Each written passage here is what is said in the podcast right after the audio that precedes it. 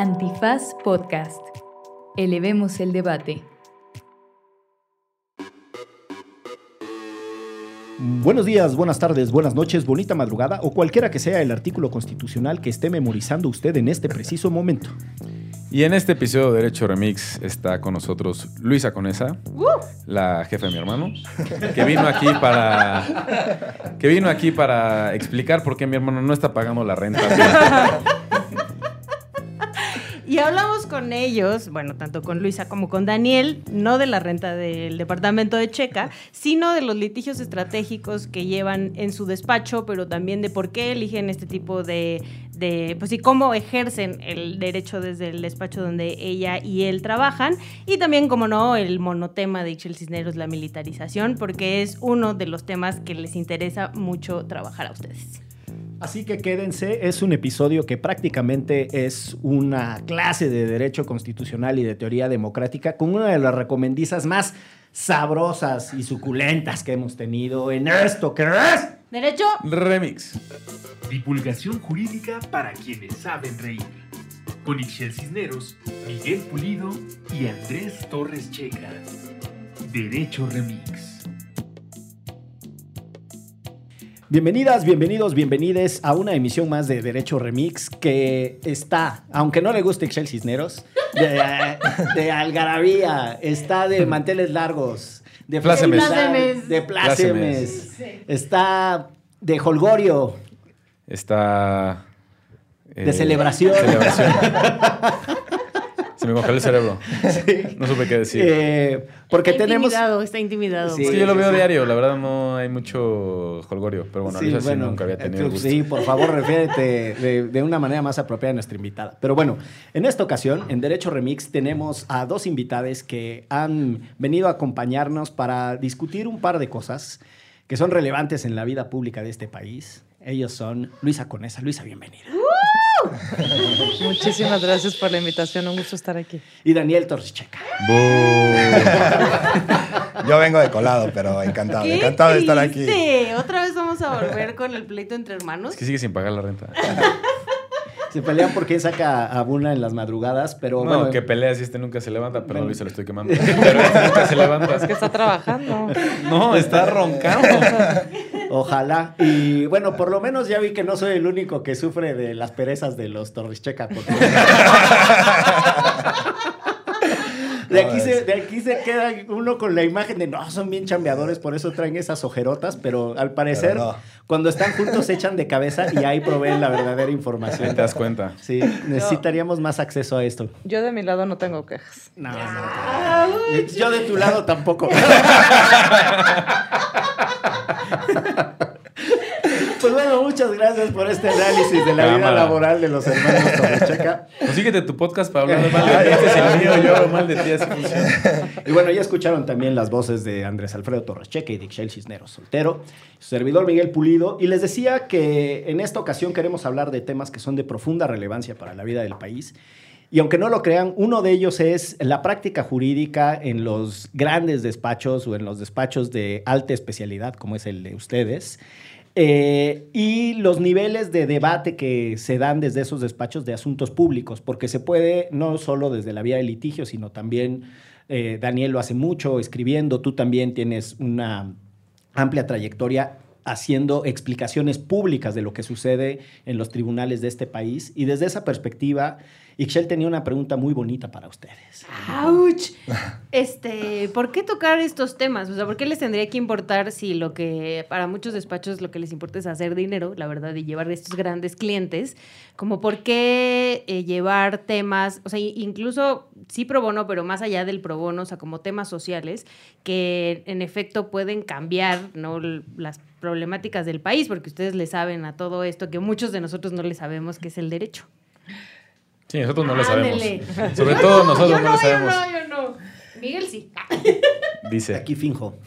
Em, pues es, es- es una buena pregunta y yo creo que tiene que ver con una convicción y una decisión de vida, ¿no?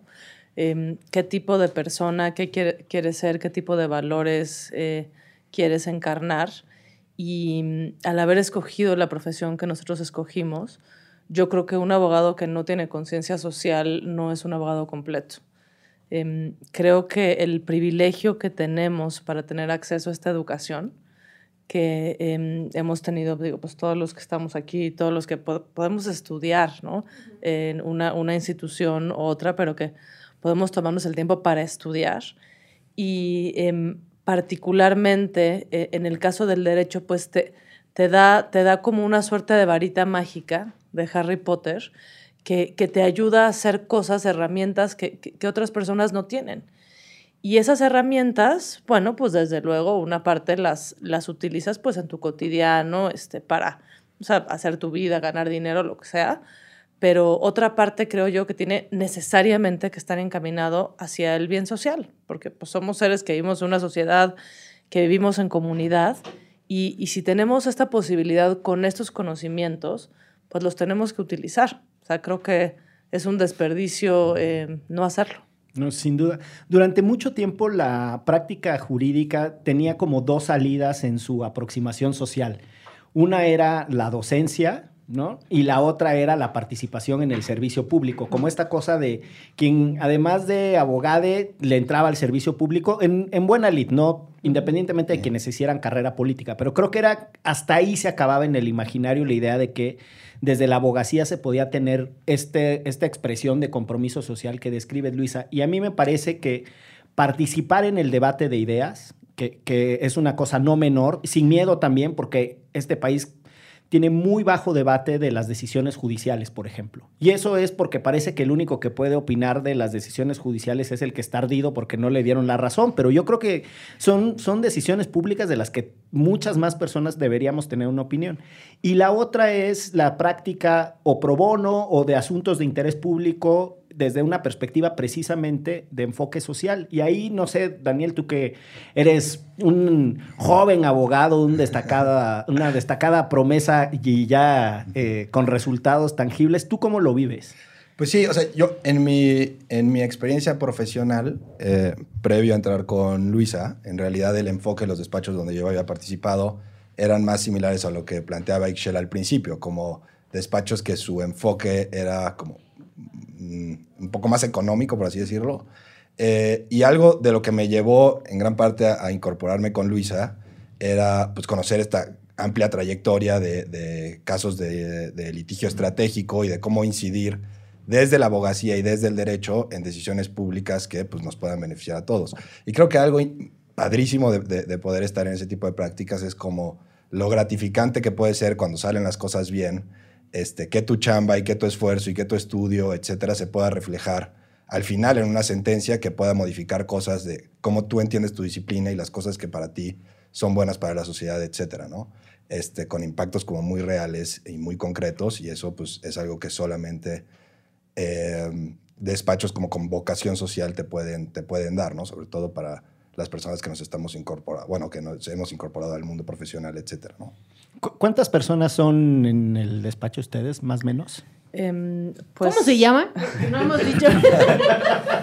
nuestro, nuestro despacho se llama Conesa y Moreno Abogados, CIMA, y somos alrededor de 20 eh, entre abogados de senior, senior y bebés. Este, Daniel, ¿en qué categoría? Él entra en la del bebé, en la del bebé senior. Abogado pañal. No, no, no. Ahí donde lo ven, Daniel. Entra, entra en la categoría de, de senior. Sí, es que hay una cosa también con el seniority en, la práctica jurídica que tradicionalmente está asociada a la trayectoria. Pero yo creo que tendría que, que hay que darle una sacudida ahí a las cosas y tendría que estar también en función del conocimiento y la especialidad que se va adquiriendo, ¿no? Sí, yo creo que, a ver, en, general lo, lo tradicional es, es sí tener escalafones muy rígidos, ¿no? O sea, entre digamos, de entre tantos y tantos años, este, a partir de que te gradúas, de experiencia y edad, o sea, vas, vas subiendo de, una manera que a priori, y sobre todo en despachos muy grandes, corporativos, pues es, es rígido, ¿no? En un despacho boutique como el de nosotros tenemos, tenemos más flexibilidad y lo que nosotros hemos escogido em, para hacer equipo es la alineación de dos em, pues, características centrales, que es la cabeza y el corazón así es como escogemos a nuestro equipo. Entonces, en esa medida, pues tampoco Oye, qué bonito. Se escucha muy lindo. criterios tradicionales. Está, no, no, está padre. Hay que, hay que seguir ese tema de cómo se están estructuradas las eh, entidades económicas y profesionales desde donde se ejerce la abogacía.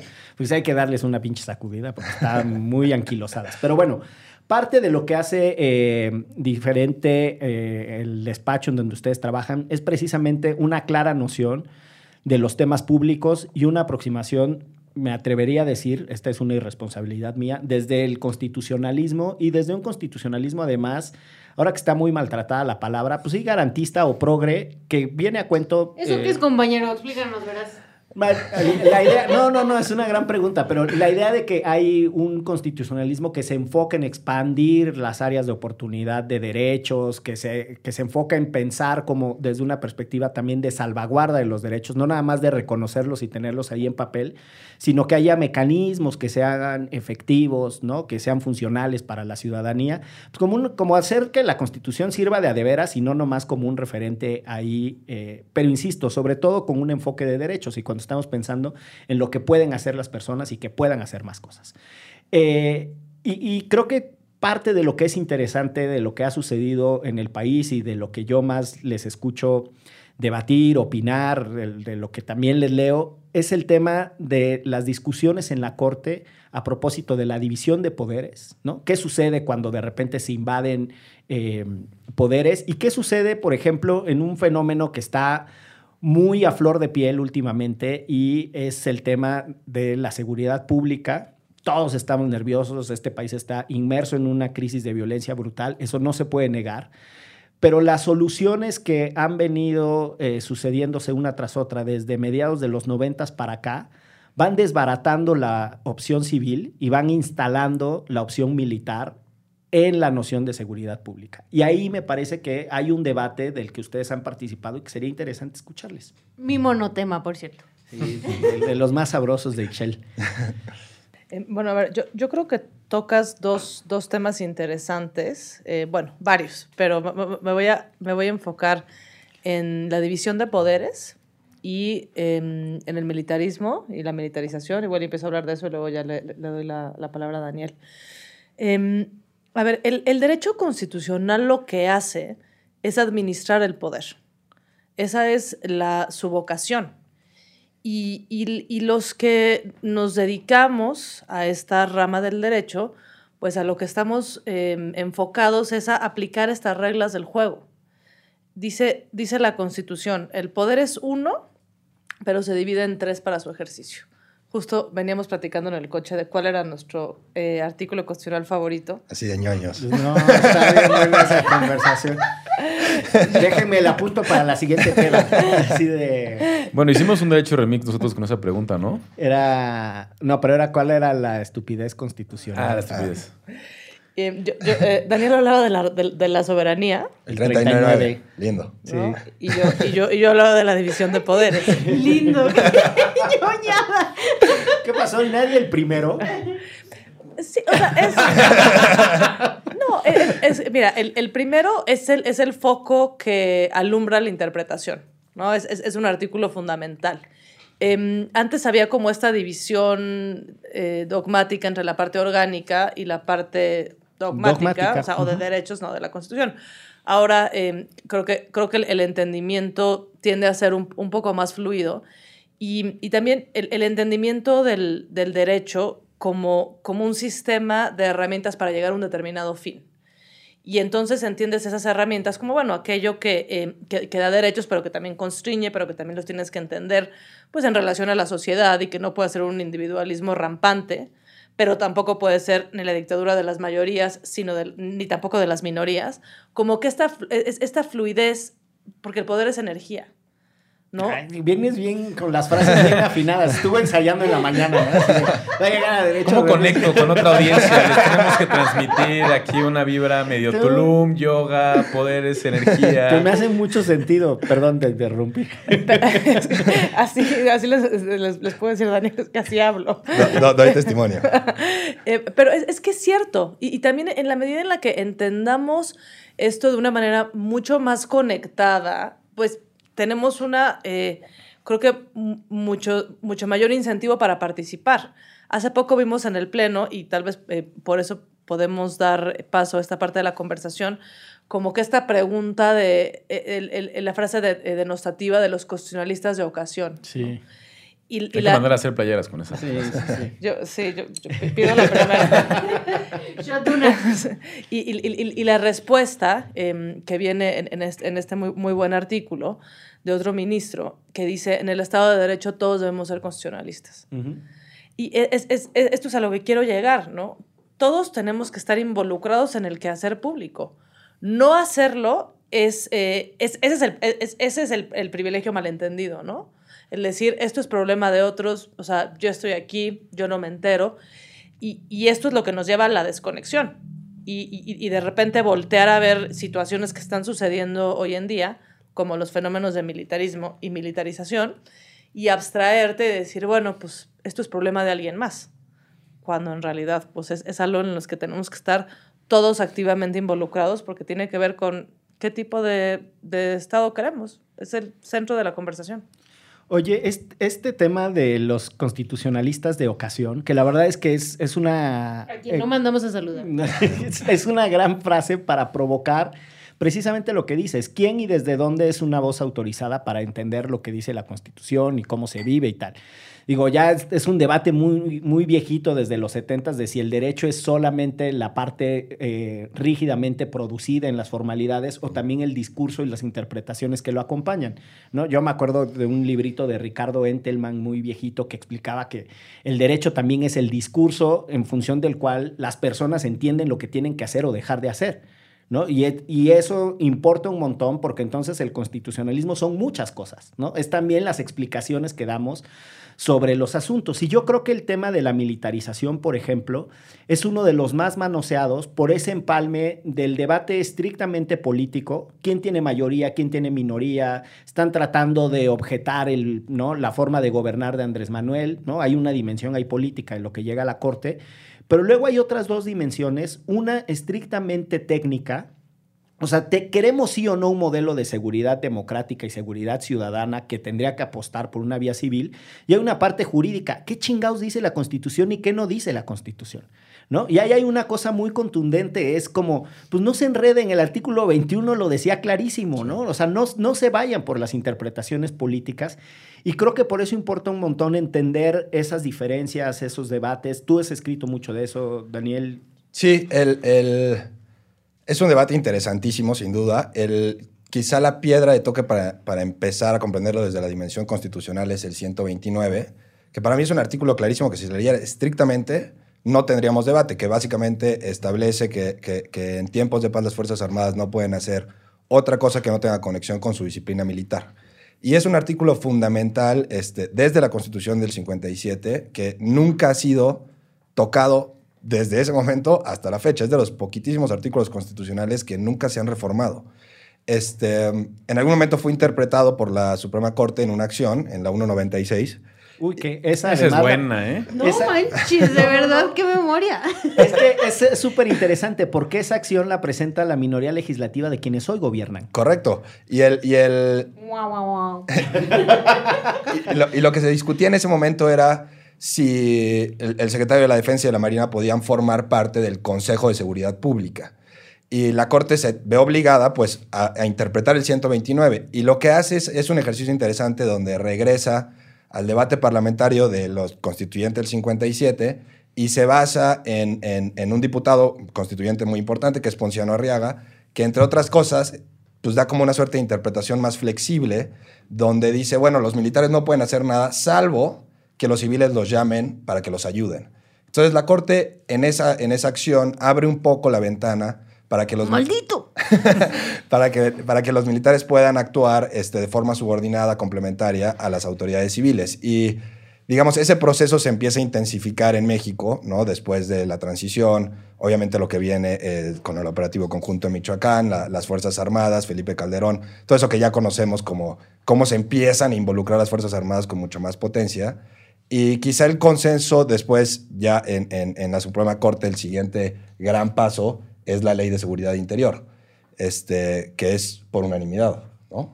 Eh, Ah, no, Sí. salvo Pardo, el, voto, Pardo. el voto de Pardo Pardo, que era el ponente. Sí, que es o sea, aquí cuando se votó ese tema dijimos que nos parecía que era un proyecto mártir. O sea, como que puso un proyecto para que lo apedrearan, pero casi que para dar las condiciones del debate.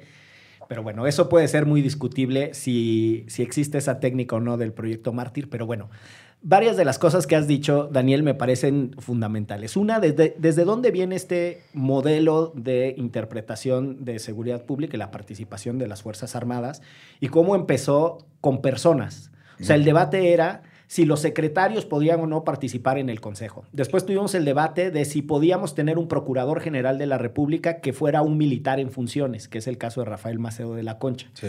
Después tuvimos el tema de los secretarios de seguridad ciudadana en los estados, si podían o no ser militares, unos en retiro, otros con licencia, otros con funciones. Y terminamos con la discusión de la ley de seguridad interior ya abiertamente diciendo, ahí va, ¿no? Un chingo de gente a cambiarse de función, pero con un ajuste en la doctrina que es lo que termina consolidando la Guardia Nacional, es decir, una institución que se encarga de la seguridad pública, que tendría que tener un enfoque ciudadano desde una óptica estrictamente militar, que yo creo que ahí es en donde está parte, de, parte del debate.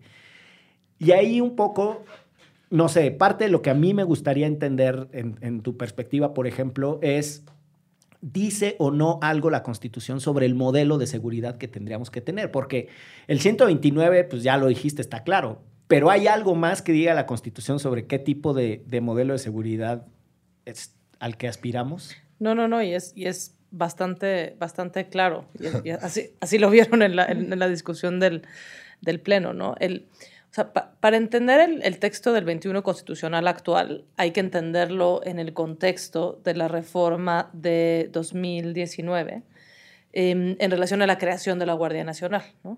Cuando, cuando entra esta, esta administración, pues viene este gran debate sobre el tema de seguridad, ¿no? que pues, digo, desde luego, y nadie, nadie lo, lo, puede negar, la seguridad en cualquier estado pues es uno de los temas centrales, ¿no? Cuando, eh, si nos remontamos al pacto social, cuando nosotros le cedemos derechos al Estado a cambio de algo, pues lo mínimo que esperamos es que resguarde nuestra seguridad.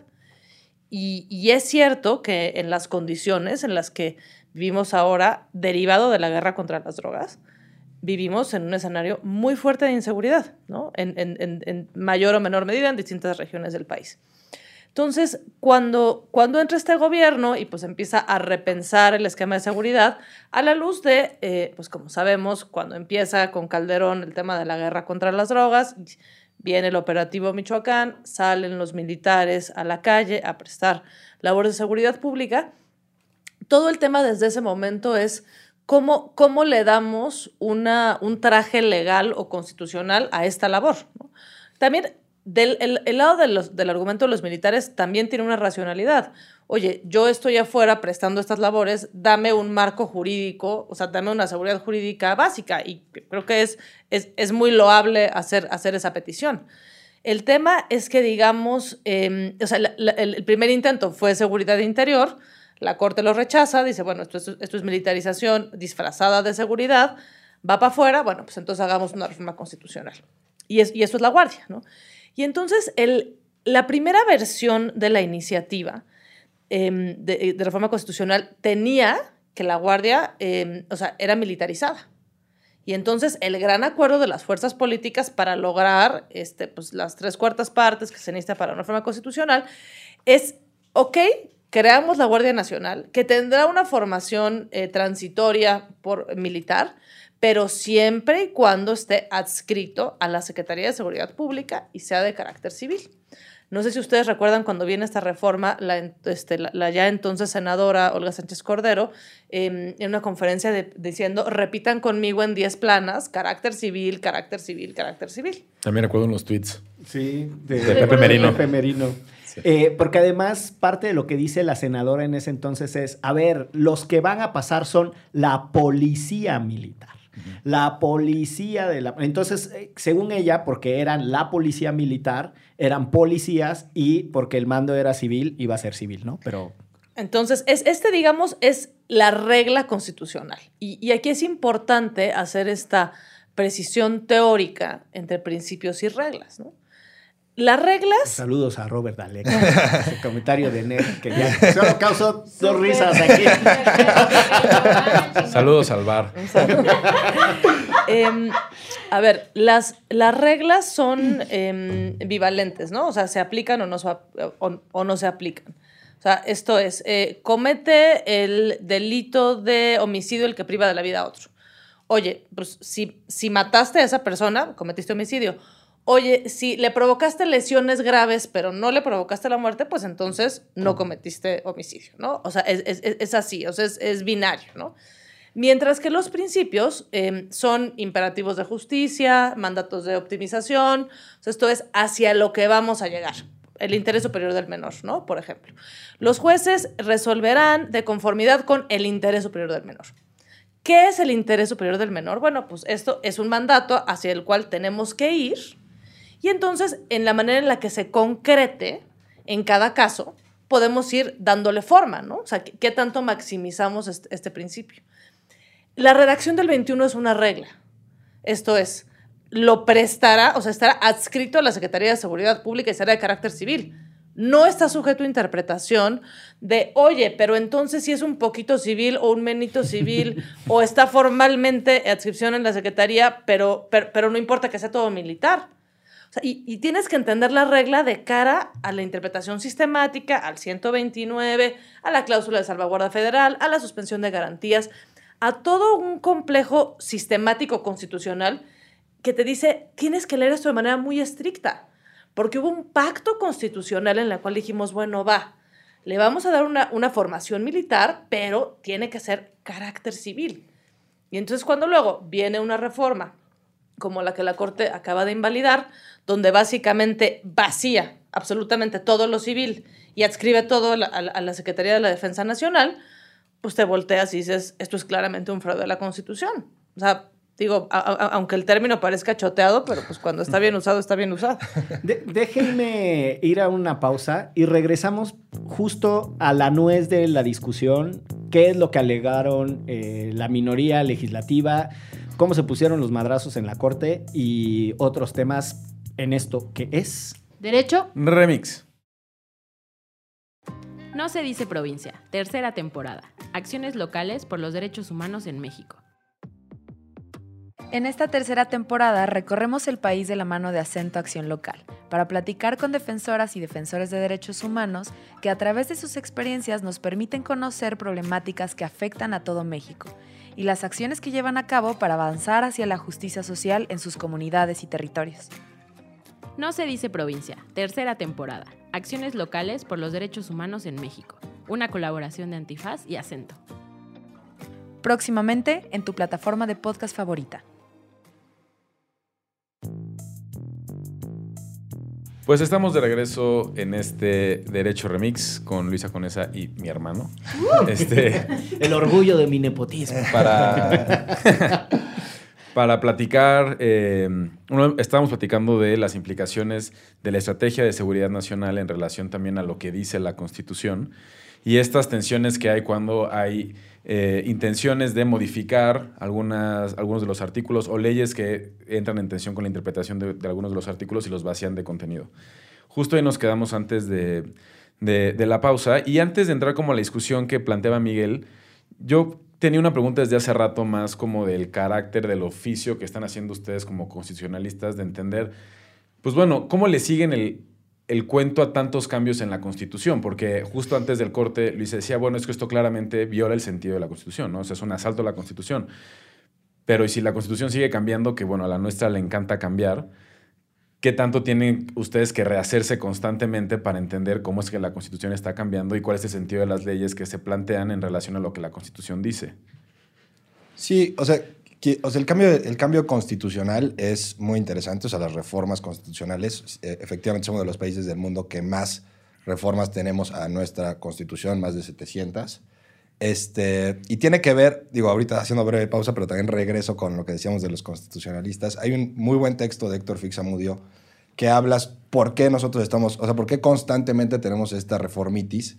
Y él dice, justo porque no nos adoptamos, o sea, no nos, no, no, no sentimos que los contenidos constitucionales sean nuestros. Y él habla de, citando a otro autor, a Peter Aberle, de la sociedad abierta de los intérpretes constitucionales, que es lo que hoy llamaríamos constitucionalistas de ocasión. Que también lo cita el ministro en el artículo, ¿no? Correcto. Sí. Exacto. Correcto. Este, y bueno, esa es, es parte de la reformitis en general. Y, y es cierto, o sea, yo considero, por ejemplo, que muchas de las reformas que se empiezan a dar, este, o que tiene, tienden o a, a- resignificar otros contenidos que permanecen o a modificarlos con- consiguiendo lo que, lo que nosotros llamamos antinomias, que es que dos normas se puedan contraponer este, unas y otras, ¿no? Por ejemplo, algunos podrían decir que entre el 129 y la posibilidad de que los militares hagan funciones de seguridad pública hay una antinomia, porque uno te lo prohíbe y otro te lo permite, y son, pues, tal cual, dos normas dentro de la Constitución, ¿no? De que es normal que los ordenamientos tengan ese suerte de contradicciones entre unas y otras. Este, mm, eso en cuanto a las reformas constitucionales. Y, y quizá también, abonando a lo que viene después en la Corte, sería bueno decir que no solamente lo que nosotros hagamos, sino que hay o sea, obligaciones convencionales y sentencias de la Corte Interamericana que también tienen que sumársele a todo este debate, ¿no? Una en particular, bueno, varias, pero la más importante quizá para este debate es eh, un caso que se llamó Alvarado y Espinosa este, y otros contra México, donde la Corte dijo, bueno, tú como Estado mexicano no puedes normalizar este, las funciones militares en seguridad pública, ¿no? Punto. Y, les- y le puso ciertos parámetros de subordinación, de complementariedad, de fiscalización, este, de subordinación, etcétera, ¿no? Cuando se quisiera hacer de extemporaneidad. Y nosotros eh, considerábamos que un poco la- las leyes iban en el otro sentido, ¿no? Como convocación de permanencia, dejando que los, los militares tuvieran incidencia este, permanente en seguridad pública. Ahora, no, no todo el mundo le masca bien por qué se tiene que meter la corte para eh, oponerse o cuestionar un proyecto mayoritario. Y justo para allá iba mi pregunta, porque, eh, o sea, si de por sí siempre es complicado entenderle, ¿no? O sea, ustedes pues a esto se dedican básicamente. Ahorita hay una población, una población muy grande en este país que la verdad, o sea, no solo no le entiende, sino tampoco quiere entenderle, ¿no? O sea, si el presidente saca un comunicado diciendo, este, estos quieren tumbar lo que dice el pueblo, es eso, ¿no? O sea, sin irse más allá. Entonces, ¿cómo también tratar de, pues, jalar que, o explicarle a la población en general que esto es importante y que estemos poniendo los ojos, como decía Luisa al principio, ¿no? Y que no dejemos que al final 11 en la Corte, pero también los diputados, los senadores, hagan lo que quieran con nuestro país sin estar involucradas o involucrados nosotros.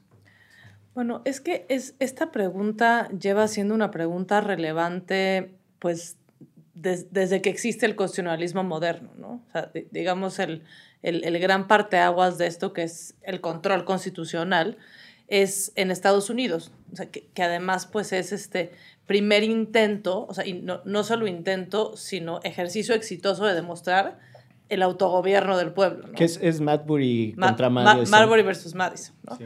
Eh, o sea, ¿Y, y- y qué, qué- qué quiere decir esto? ¿O qué, qué tenemos que, que entender eh, para, como que, para darle causa a esta respuesta? ¿no?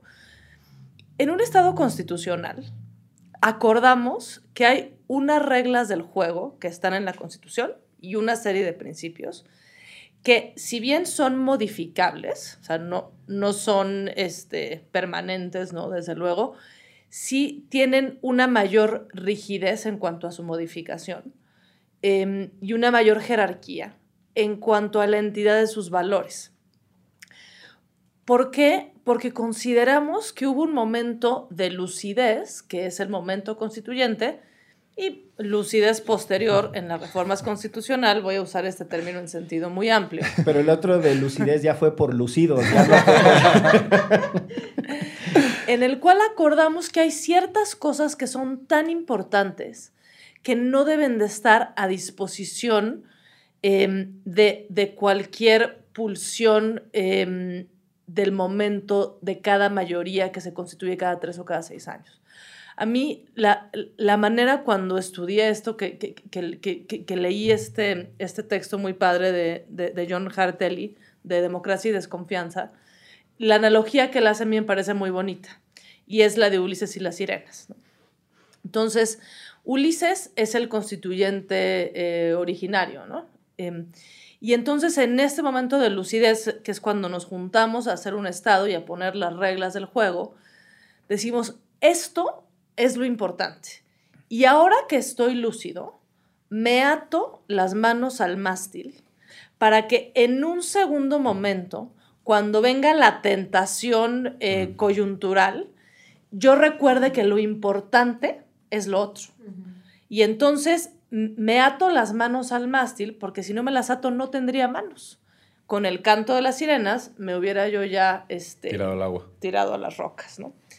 Y, eso es lo que, lo que tenemos que entender un poco respecto de, la Constitución. Y eso es lo que se está discutiendo en este momento en la Corte cuando, eh, sobre el proceso legislativo de, Plan B. Es entender que el Congreso pues, es un crisol de, pluralidades y que no porque en un momento exista una mayoría, esa legitimidad democrática anula absolutamente todas las reglas existentes todas las instituciones y hace que cualquier cosa sea disponible. Eso es lo que tenemos que entender. Eh, y, entonces, ¿quién, ¿quiénes son los encargados em, de llevar a cabo eh, el, eh, el árbitro de estas reglas del juego? Es el Poder Judicial. En distintos países hay muchas maneras de entenderlo, pero como funciona para nosotros es que está el Poder Judicial Federal, y voy a hablar solamente de la, de la parte constitucional para no entrar en, en, temas muy, muy técnicos, pero los jueces federales, jueces, magistrados eh, y el Poder Judicial son los encargados vía amparo, acciones y controversias de darle sentido a la Constitución y aplicar esas reglas del juego.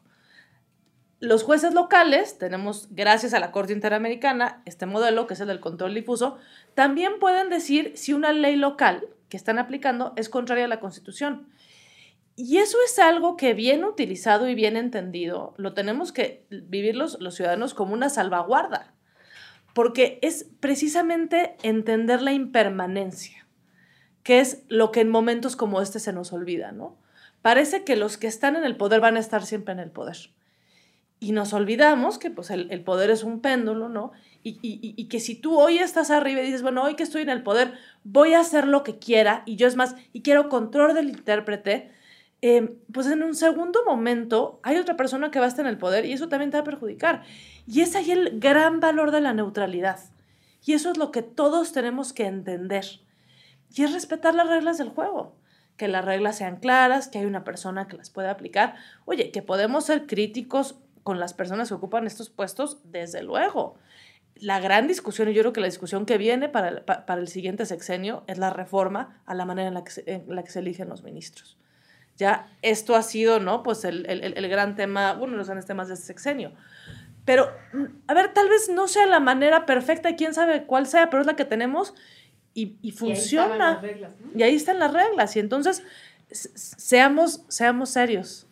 Yo creo que sería mi, mi conclusión. Hay que seguir las reglas, seamos serios. Y hay un problema ahí enorme como de la pedagogía de entender la democracia más allá de la victoria de, de una mayoría. Porque sí siento que en el, en el, y es lo que tú acabas de mencionar, pero en el debate político actual se resume a ganamos y se chingan. Tal ¿no? Cual.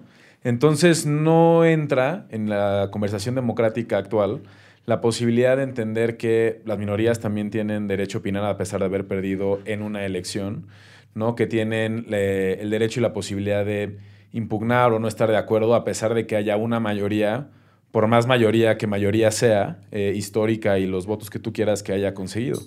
Y ahí creo que también hay como, no sé, una suerte de corresponsabilidad desde el poder judicial de poder explicarle al resto de la ciudadanía la importancia que tiene eh, en la democracia, su rol neutro o en la democracia que existen este tipo de alternativas que controlan un poco las leyes para que no se vayan con las intenciones de quien sea que está gobernando. Y creo que ahí sí la verdad estamos como muy atrasados, que es un poco lo que decía Miguel al principio de esta conversación, de no tenemos una buena, un buen debate jurídico en términos nacionales. Sí. Eh, yo, yo, yo nada más sobre eso diré que el debate ha crecido muchísimo.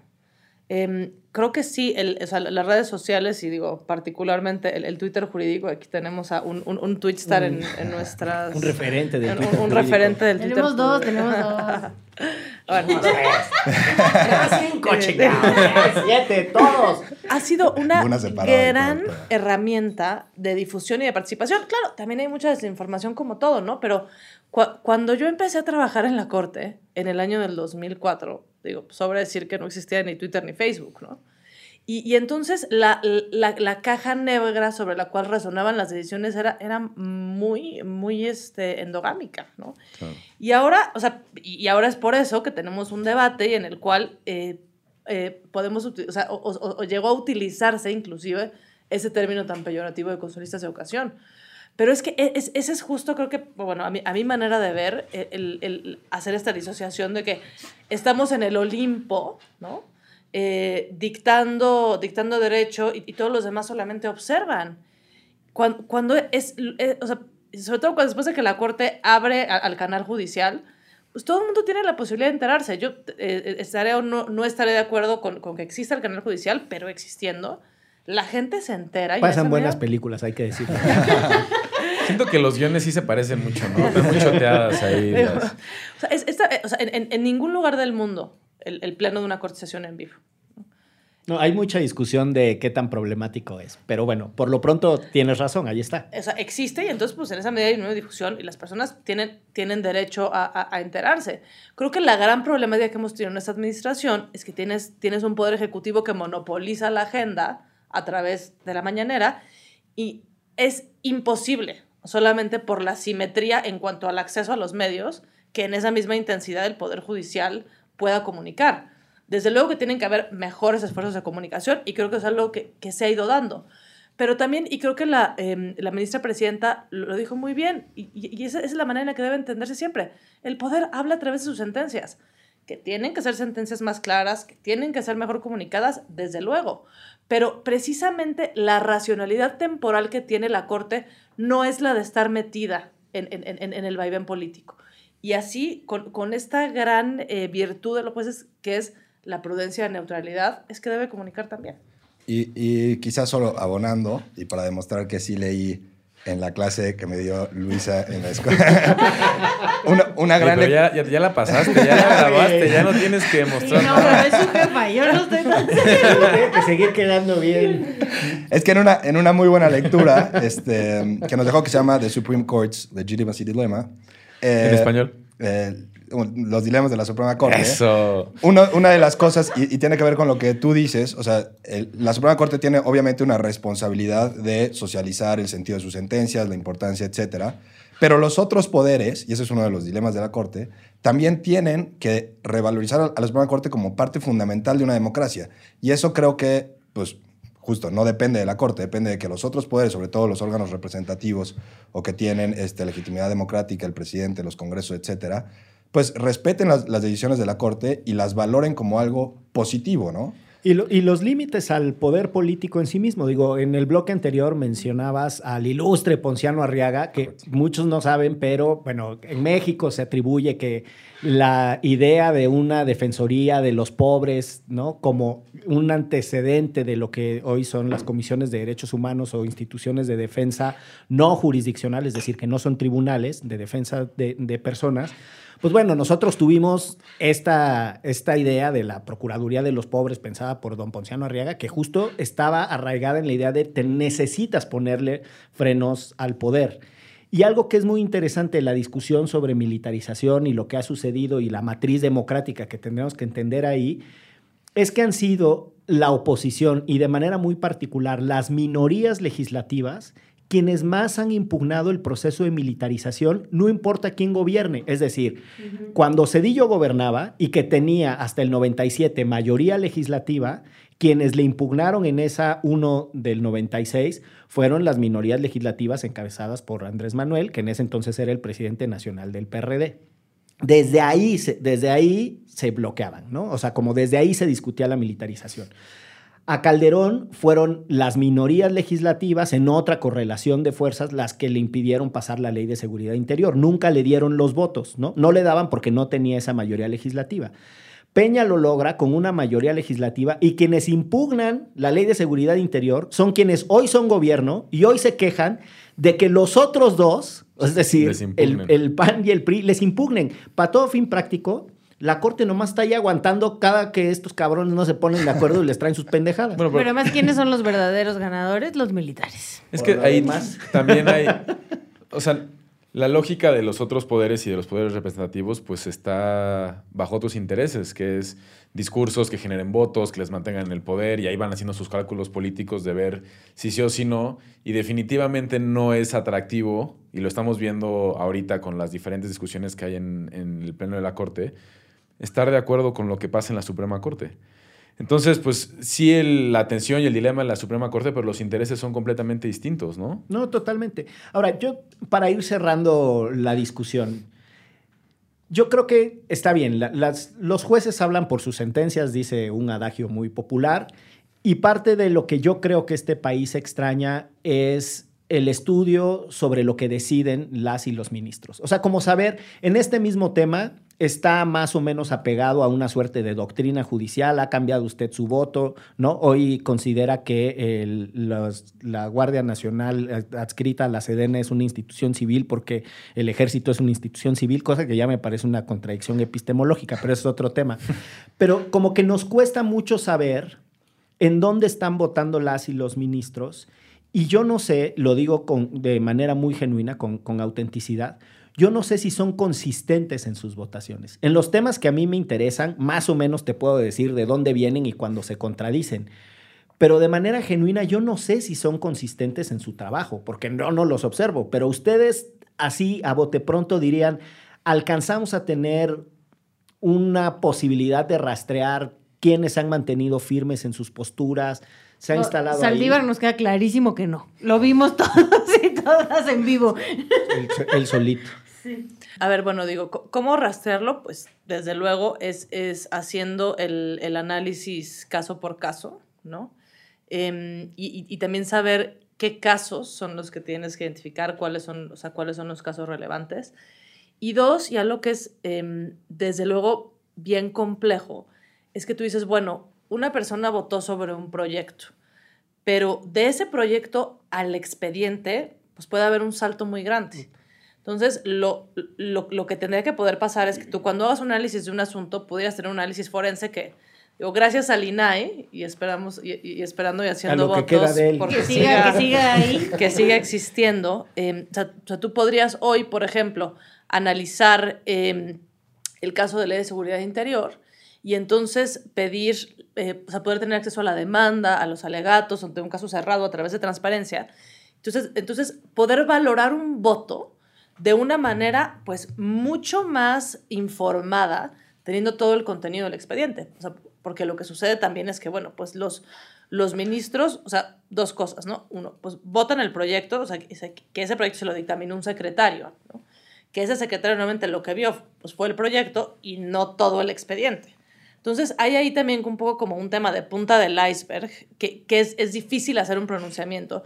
Digo, en, en acciones es un poco menos complicado porque el, el trámite es muy sencillo, es una instancia ante la Corte. Pero cuando estás hablando de un amparo, o sea, que tal vez son 5 o 10 años de un litigio que eventualmente la Corte va a resolver algo, que tienen todas las reglas procesales, pues es complejo, ¿no? Pero, pero creo que la, la- la respuesta puntual es sí, sí lo puedes hacer, pues es analizando los votos, o sea, te- te- hay un muy buen acceso de la página de la Corte a los engroses, a los votos particulares, o sea, y, un- y una chamba acuciosa y minuciosa lo puede hacer. Esa es una. Y la segunda cosa que te diría también es que es muy interesante eh, observar el comportamiento de los ministros durante sus 15 años. Porque tal vez el que empezó siendo de izquierda acaba siendo de centro eh, o de derecha. Eh, y, el, y el que empezó formando parte, eh, o sea, siendo un voto duro, termina siendo un swing vote. Y, y ese análisis fino de, de política judicial nos va a decir mucho en el tiempo de cómo, de cómo entender la corte. Y, es muy natural. O sea, por ejemplo, eh, Ruth Bader Ginsburg, cuando entró a la corte gringa, era, era un voto más bien eh, swing vote y termina siendo un voto, o sea, duro hacia, o sea, de, de izquierda, ¿no? em, esto es como normal, deseable, y, es, y es la evolución, y es la vida, o sea, es el derecho dúctil. Todo eso tiene que pasar. Zagrebelsky. Zagrebelsky. Sí, sí estudié, maestra. Póngame el estrellito de abejita trabajadora. Lewandowski. Eh, pero bueno, eh, vamos a ir dando paso a una gustadísima sección de Derecho Remix, que es la Antes de eso, recomendiza. ¿puedo dar- ¿Puede- puede mandar usted? un saludo? Es que fíjense que hace como un mes que fui a ver Mario Bros. Iba saliendo de ver Mario Bros muy triste porque había perdido mi suéter. Y una chica... Porque había perdido Mario Bros. No, Mario Bros. Mario Bros gana. Este, Ah. pero no. Ya, ya spoileaste la Spoiler alert, yo no lo he visto. Este, una chica me paró así en la entrada del cine y me dijo, ¡Hey! Tú eres Chelabuela, la de Derecho Remix, ¿no? Entonces, nunca en la vida me ha pasado que alguien que no conozco así de plano me dijera de Derecho Remix. Y está muy chido. Este, quedé que le iba a mandar saludos, pero mi memoria está tan frita que pasó un mes para que me acordara que le iba a mandar saludos. Pero mi memoria está tan frita todavía que no estoy segura si se llama Andrea o Adriana. Pero Saludos, Alma. Solo quería mandarle un saludote porque qué linda que nos escucha todo el tiempo a pesar de mi memoria fallida. Oye, ¿y tu suéter lo encontraste? Lo encontré en mi casa. Por eso Wow. vuelvo a mi memoria, vuelvo a mi memoria. Ese suéter sí tenía muchas ganas de. No le gustó la película, ese suéter. Sí, está, está dura esa. Pero bueno, eh, en esta gustada sección de la recomendiza, básicamente de lo que se trata es de que inviten a la gente a, puede ser, ver un documental, leer un libro, un artículo. eh, han No citado muchas de cosas. derecho. A lo- sí, no necesariamente de derecho. Han citado muchas cosas a lo largo de este episodio. eh, pero si quieres empezamos contigo para, para ir poniendo el tono del... Yo no voy a estar nada de derecho. Muy bien. Yo les había dicho que en mayo iba a recomendar puros discos de música que me gustaban. Gran cosa. Entonces, tengo las recomendaciones de mis dos discos favoritos de rock progresivo. Sí. El primero es el Trespas de Genesis, su segundo disco de estudio eh, de 1970. Todavía no está Phil Collins en la batería, Phil Collins llega hasta después. Y es un extraordinario disco para así tener a, a Peter Gabriel en su mejor momento, en mi opinión, en Genesis, Trespas. Y el segundo disco es mi disco de rock progresivo favorito, que es de 1972, de otra banda británica que se llama Yes, y el disco se llama Close to the Edge. Eh, es el último disco con la alineación original de, de la banda. Yes. Ujú. Eh, y la verdad vale mucho la pena disfrutar los solos de teclado de Rick Wayman en este disco. Sí. ¿Le gusta el virtuosismo? Sí, sí, así sí, sí, de... sí. Sí, sí, sí, sí. Ese está- están bien, bien pachecos esos dos discos. Están bien buenos. Sí, una gran banda, Génesis. También eh, Yes. También, sí. Una gran ¿Pero banda. viste los ojos que te echó? No, no, no, el- ese, ese progresivo no, no soy muy fan, pero bueno, este, se agradece tu No, de nada, de recomendación. nada. Ya tendremos los- las recomendaciones de, del Sky, de lo que escuchan en la porra de los Pumas a finales de mes. Panteón Rococó. Panteón Rococó. Ay, te vas. Daniel, ¿qué le recomiendas al público fino de Derecho Remix? Yo voy a recomendar un documental eh, que vi por recomendación de Andrés que se llama Moon Age Daydream. Yo Es como la- metí una tercera recomendación. es la- Dale. es la, vi- Cooptando. es la vida de David Bowie este, y está buenísimo. Está en HBO, me parece. Buenísimo. Parece buenísimo. Yo voy a recomendar algo que tampoco tiene nada que ver con derecho. O bueno, a lo mejor sí. Este, que se llama, eh, bueno, es una serie de HBO que se llama Love and Death, que tiene sus primeros cuatro episodios apenas, los, lo estrenaron el 27 de mayo. Ya saben que me gusta lo de los muertitos. Y es eh, una historia real de una mujer en los años 80 en Estados Unidos, en Texas, que pues un día decide que está muy aburrida de su vida y entonces empieza un romance con un compañero de la iglesia. Y todo esto termina en un homicidio, pero todavía no sabemos de quién, ni cómo, ni cuándo. Entonces está bien buena, muy bien contada, grandes actuaciones. No googleen la historia para que no sepan el final, ¿no? O sea, para que den- dense chancita. Y lo otro que voy a recomendar es la trilogía de los Guardianes de la Galaxia. No me importa que no les guste Marvel, porque ya Checa me está haciendo No. que no, que no, que no. Fallo. No me importa. Es este, el- mi serie de Marvel favorita, la verdad. Y esta última película, la 3, está buenísima porque además, a diferencia de lo que dice el carnicero del cine, en esta rompe con todo lo que pensamos los fans que iba a pasar. Entonces, bueno. ¿Quién es el carnicero del cine? Eric Estrada. Eric Estrada, sí. Saludos. Saludos. Saludos al buen Eric Estrada. Luisa, Em, bueno, yo voy a recomendar un libro. Un- la Constitución y la Biblia. La constitución política de los Estados Unidos mexicanos. un libro, Comentada. un disco y un documental. Eso. Em, el libro Un verdor terrible de Benjamin Labatut y es sobre los avances de la paradoja de, la- de los avances de la ciencia eh, y también una relación con el budismo. Muy, Qué miedo.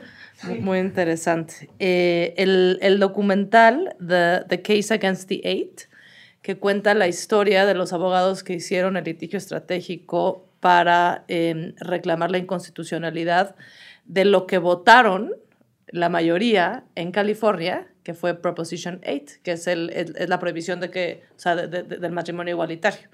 Entonces, eh, haciendo una, un, un litigio que además es súper interesante porque es el abogado, el abogado más liberal, que fue el que defendió a Gore, y el abogado más conservador, que fue el que defendió a Bush, en Bush versus Gore, se juntaron para hacer este litigio y llevarlo a la corte. Y creo que eso como que a mí me, me, me emociona y me inspira mucho porque es, es un poco, digo, to- o sea, toda proporción guardada, pero lo que, nosotros, lo que nosotros hacemos y buscamos cuando escogemos los litigios, cómo buscamos a los, o sea, a los quejosos, cómo escogemos los litigios. Entonces, bueno, es- eso fue muy bonito. Y luego, eh, de música, pues, más que un disco, un artista, Kroang Bin. A mí me parece que es como de lo mejor de la música No tengo la menor idea de quién sea Crambin. Si me ayudas por el. Son los que tocan Texas son con Leon Bridges, ¿no? Ajá. Ah, bueno, Sí. sí, Texas Son con Leon, Leon Bridges, sí, es un gran, gran. Pero hay que darse de que los discos completos, así Sí. como rock psicodélico, o sea, electrónico, psicodélico, contemporáneo, o sea, muy guapo. Muy bien. Bueno, pues yo de recomendación solo tengo un artículo. la Otro artículo de Ferrayoli. No, eh, un artículo de Stephen Holmes que se llama Rules for Calamity and Crisis y que en algún sentido tiene un espejo con el que describías eh, respecto a Ulises y el canto de las sirenas.